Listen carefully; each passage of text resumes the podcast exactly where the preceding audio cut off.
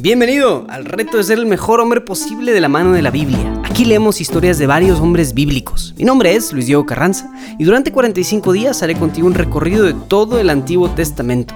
De cada historia sacaremos alguna breve lección práctica y plantearemos un reto que puedas llevar allá afuera a tu vida diaria, con el fin de ayudarte a ser un mejor hombre, más entregado, más servicial y que generes un mayor impacto en tu familia y en tu comunidad. Entrémosle.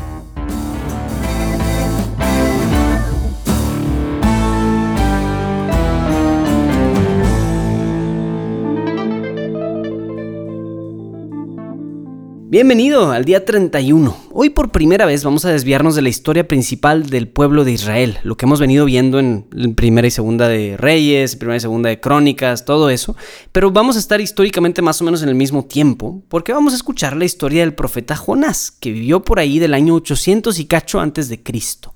Esta lectura está buena, está un poco jugosa, así que no te me pierdas ni te me duermas, ¿eh? Ok, vamos. Jonás capítulos 3 y 4. Por segunda vez, Yahvé habló a Jonás diciéndole, Prepárate y vete a Nínive, la metrópoli, para anunciar el mensaje que yo te comunique. Jonás se preparó y se marchó a Nínive, de acuerdo con la orden de Yahvé. Nínive era una gran metrópoli, con un recorrido de tres días. Jonás comenzó a atravesar la ciudad y, y caminó un día entero proclamando, en el plazo de cuarenta días Nínive será destruida. Los ninivitas creyeron en Dios Organizaron un ayuno y grandes y pequeños se vistieron de saco. El anuncio llegó hasta el rey de Nínive, que se bajó del trono, se quitó su manto, se cubrió de saco y se sentó en la ceniza. luego mandó proclamar en Nínive este decreto del rey y sus ministros, que hombres y bestias, ganado, mayor y menor, no prueben bocado, ni pasten, ni beban agua. Que hombres y animales se vistan con sacos e invoquen a Dios con insistencia y que cada uno conviértase de su mala conducta y de sus acciones violentas, a ver si Dios se arrepiente y se compadece, se aplaca el ardor de su ira y no parecemos. Cuando Dios vio lo que hacían y cómo se convertían de su mala conducta, se arrepintió del castigo que había anunciado contra ellos y no lo ejecutó. Despecho del profeta y respuesta divina. Jonás sintió un gran disgusto y se enfureció y oró así a Yahvé. Ay Yahvé, ya lo decía yo cuando estaba todavía en mi tierra y por eso me apresuré a huir a Tarsis, porque ya sabía que tú eres un Dios clemente, compasivo, paciente y generoso, que se arrepiente del castigo. Así que Yahvé, quítame la vida, pues prefiero morirme a estar vivo. Pero Yahvé le dijo, ¿te parece bien enfurecerte así? Jonás salió de la ciudad y se instaló al oriente. Allí hizo una choza y se sentó a su sombra, para ver qué sucedía en la ciudad. Entonces Yahvé hizo crecer una planta de ricino por encima de la cabeza de Jonás, para darle sombra y librarlo así de su malestar. Jonás se puso muy contento con aquel ricino. Pero al día siguiente, al rayar el, el alba, Yahvé envió un gusano que dañó al ricino y éste se secó. Al salir el sol, Dios mandó un sofocante viento solano. El sol atacó la cabeza de Jonás, que empezó a desfallecer y se deseó la muerte, diciendo, prefiero morirme a estar vivo. Entonces Dios dijo a Jonás, ¿te parece bien enfurecerte por tu ricino? Respondió, sí, me parece bien enfurecerme hasta la muerte.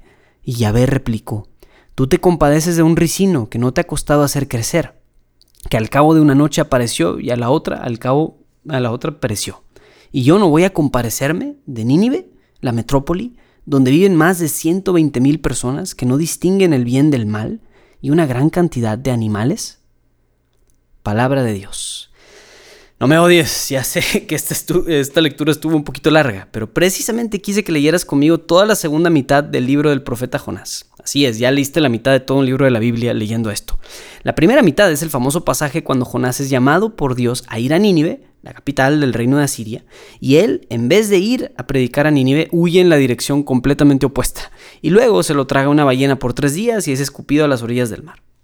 Jonás es de los profetas más eficaces que hayan existido en toda la historia.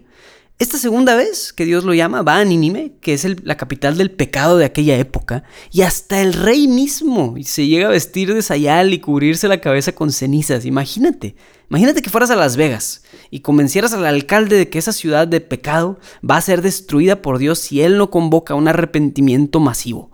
Si estuvieras en los zapatos de Jonás, tal vez te alegrarías de tener una predicación tan exitosa. Pues Jonás, a pesar de haber sido exitoso en su misión, se resistió a creer. Y el libro termina con esta imagen del profeta, amargado y molesto con Dios, precisamente porque Dios fue misericordioso y perdonó a esta nación pagana. Y ahora, digo, ya hemos hablado un poquito de esto, pero de los peores pecados son estos pecados que nos molesta la bondad en los demás, nos molesta que lo bueno que hay en los otros.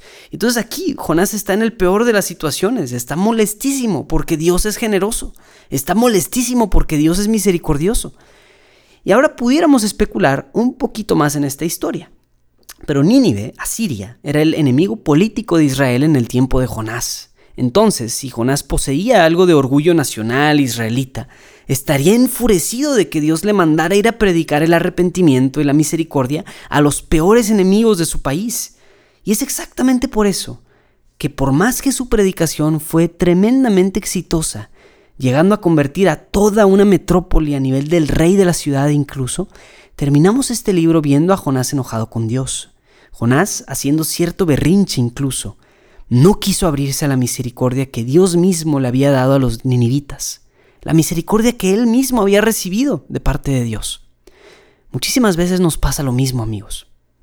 Siempre que ponemos nuestro orgullo al frente de los demás, el orgullo es de los peores pecados precisamente porque nos hace duros de corazón y renuentes al plan de Dios. La mejor manera de contrastar ese orgullo es a través de la virtud de la humildad. Entonces, para el reto de hoy, como te has de imaginar, trabajaremos en el área de las virtudes, específicamente con la virtud de la humildad.